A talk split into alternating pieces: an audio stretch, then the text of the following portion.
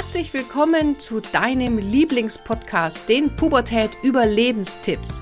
Mein Name ist Kira Liebmann und als Motivationscoach und Jugendexpertin helfe ich Eltern, die Pubertät zu überstehen, ohne dabei wahnsinnig zu werden. Heute gibt es wieder einen Mikroimpuls in deiner Lieblingspodcast, dem Pubertät Überlebenstipps für Eltern. Und ich wurde gerade für einen großen Online-Kongress interviewt und eins der Themen, was ich hier mit dir teilen möchte, ist das Thema schlechtes Gewissen. Denn ähm, ja, ich wurde gefragt, Kira, es ist ja so, dass Eltern doch oft ein schlechtes Gewissen haben, Beruf und Familie zu vereinbaren. Und es ist doch tatsächlich so, meistens in 99 Prozent der Fälle oder 95 Prozent der Fälle sind es ja wir Mütter, die ein schlechtes Gewissen haben weil ich ähm, mich verantwortlich fühle für Kind, für Arbeit, für Haushalt, für die Freizeitgestaltung, für die Freizeitgestaltung der Kinder, für die Freizeitgestaltung der Familien, ähm, für vielleicht noch die äh, Herkunftsfamilientreffen und so weiter. Das heißt, wir bürden uns wahnsinnig viel auf. Und hier dürfen wir uns auch wirklich mal die Erlaubnis zu geben, sagen, nein, wir sind hier im, ähm, Zweit, im Jahre 2021. Wir müssen nicht mehr Familie leben wie 1950, plus dem Zusatz, dass wir auch als Mütter noch arbeiten gehen, sondern du darfst dich hier auch mal erlauben, aus diesen alten Rollen auszusteigen und zu sagen, wir organisieren unsere Familie neu. Schau mal, ich habe mir ein sehr, sehr großes Unternehmen innerhalb von kurzer Zeit aufgebaut. Das wäre niemals möglich gewesen, wenn ich ähm, das nicht mit meinem Partner zusammen gemacht hätte, wenn wir uns nicht Verantwortungen geteilt hätten wenn ich nicht abgegeben hätte. Das heißt, wenn ich mich für alles, was die Familie, den Haushalt, die Freizeit und so weiter verantwortlich gefühlt hätte, alleine, das hätte mich ja zerrissen.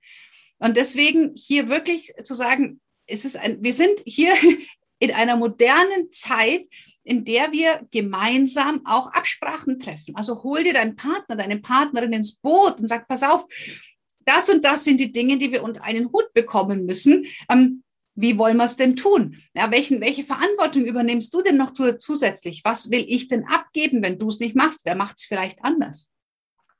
Und auch für sich selber die Erlaubnis zu geben und zu sagen, hey, es darf mir gut gehen. Ähm, ich darf glücklich sein. Ich muss mich nicht hinten anstellen.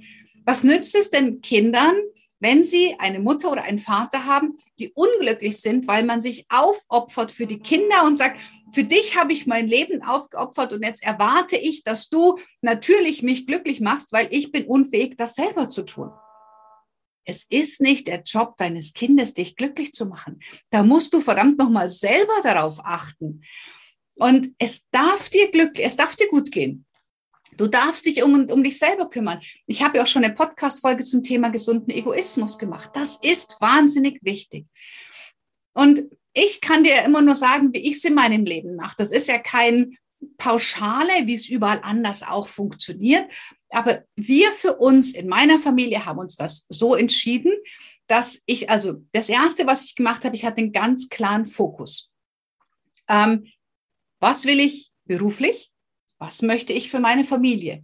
Wie soll das aussehen? Was sind die beruflichen Ziele? Was sind die Familienziele? Das musst du beides klar haben. Wenn du dir das nicht klar hast, dann eierst du immer nur irgendwie so umeinander. Also überleg dir, welche beruflichen Ziele möchte ich haben und bis wann? Also terminiere sie dir bitte auch. Und welche privaten Ziele möchte ich erreichen und bis wann? Auch hier bitte mit äh, einem Datum oder einem Termin oder irgendwo einem Ende quasi definiert. Dann brauchst du Struktur. Wann ist Zeit für mich? Wann ist Zeit Arbeit? Wann ist Zeit Familie? Meine Kinder wissen ganz genau, wann ist Arbeitszeit. Na, da werde ich auch nicht gestört. Wann ist Family Time? Und dann bin ich aber 100% Family. Dann ist kein Firmenhandy dabei. Dann wird nicht mal eben mit meinem Head Coach telefoniert oder ähm, mal irgendwelche Fragen per E-Mail beantwortet, sondern dann ist Family Time. Dann bin ich nicht Kira Liebmann, sondern dann bin ich nur die Mutter von. Und dann gibt es Zeiten, da geht es um mich. Da fahre ich ganz alleine zum Pferd, da mache ich ganz allein meine, Ausflü äh, meine Ausritte, da treffe ich mich allein mit einer Freundin, denn auch diese Zeit ist für mich wichtig.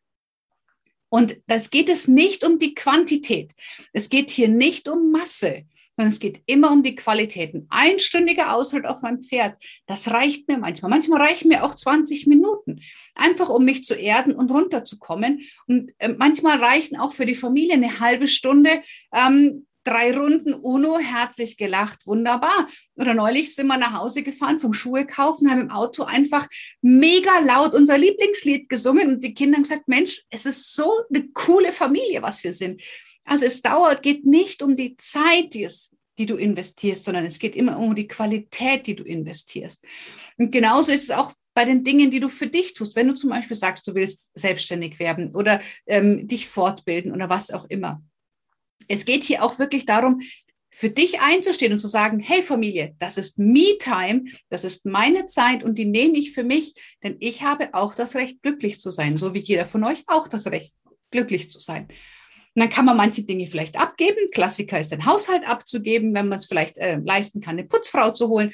Oder zum Beispiel meine Mama kommt einmal die Woche zu uns und macht mit beiden Kindern Englischunterricht.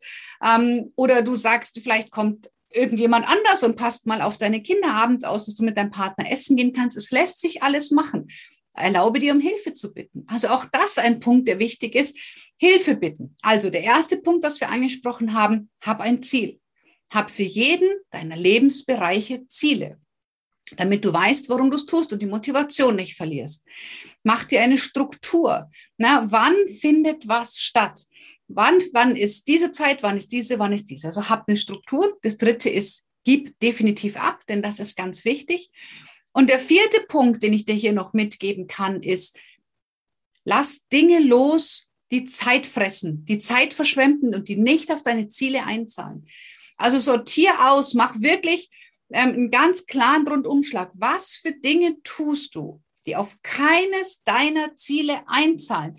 Nicht für dich, nicht für deinen Beruf, nicht für deine Familie oder was du auch immer für Ziele definiert hast, dann lass sie weg.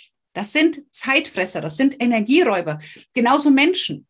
Wenn du Menschen in deinem Leben hast, die nur deine Energie saugen, die dir aber nicht auf eine dieser Ziele einzahlen, und es kann zum Beispiel ein Ziel bei, in der Zeit für mich ist, ich treffe mich mit Freundinnen. So, wenn das nicht darauf einzahlt, weil es ist kein Treffen auf Augenhöhe, weil sie nur jammert oder nur schimpft oder nur mein Wissen saugen will oder was auch immer, dann tut es mir leid, dann habe ich einfach weniger Zeit ähm, und versuche hier wirklich Zeit mit Menschen zu verbringen, die, ähm, ja, wo, wo das, der Austausch auf beiden Seiten ist und nicht nur einer Energie saugt und der andere Energie gibt. Also lass Dinge fallen, die dir nicht, ja, die nicht auf dein Ziel einzahlen. Du hast nur begrenzt Zeit. Und wenn du eine Zeit mit Dingen verschwendest, die nicht darauf einzahlen, dann hast du noch weniger Zeit, deine Ziele zu erreichen. Das klingt jetzt vielleicht ein bisschen businessmäßig, aber wenn du das so aufbaust, dein Privatleben oder dein Leben, dann brauchst du auch überhaupt kein schlechtes Gewissen mehr zu haben. Weil wann haben wir denn ein schlechtes Gewissen? Wenn das, was wir tun, nicht mit dem, was wir fühlen, vielleicht in Einklang steht. Und dann geht so ein Mindfuck hier oben los. Und um Gottes Willen, ja, eigentlich will ich meinem Kind keine Grenzen setzen, weil ja, dann liebt mich mein Kind vielleicht nicht, aber ich will doch unbedingt geliebt werden, aber ich muss ja Grenzen setzen, bla bla bla bla. Wir kennen das alles, dieses Gehirnfasching. Und das hast du wirklich, dem, dem kannst du entgegengehen, wenn du weißt, warum du es tust, wenn du Ziele hast, wenn du Strukturen aufgebaut hast, wo das alles möglich ist, wo du dich auch um dich kümmerst, dann brauchst du auch kein schlechtes Gewissen haben, weil du weißt, hey, so und so viel Prozent vom Kuchen ist Me-Time, so und so viel Prozent ist Family-Time und es ist komplett ausgeglichen und es ist alles in Ordnung. Und du kannst mit der Me-Time, fang halt mit 10, 15 Minuten am Tag an. Du musst ja nicht gleich übers Wochenende alleine wegfahren, sondern fang an, aber nimm dir ein Stück vom Kuchen. Weil dann brauchst du kein schlechtes Gewissen mehr haben. Und dann wirst du wesentlich glücklicher. Und wenn es dir gut geht, geht es deinen Kindern automatisch gut. Na, ich mache vielleicht weniger mit meinen Kindern als andere, die ich kenne. Aber das, was wir machen, das hat absolut Hand und Fuß. Und darum geht es. Und deswegen nicht die Quantität zählt, die Dauer, sondern die Qualität. Das, was mache ich und wie mache ich es und nicht, wie lange mache ich es. Und ja, ich denke, wenn du diese Tipps für dich so ein bisschen klar machst, dir das ein bisschen aufschreibst oder wenn du das vielleicht im Auto beim Bügeln beim Spazierengehen hörst, einfach mal darüber nachdenkst, was sind meine Ziele? Was möchte ich erreichen und wie erreiche ich das?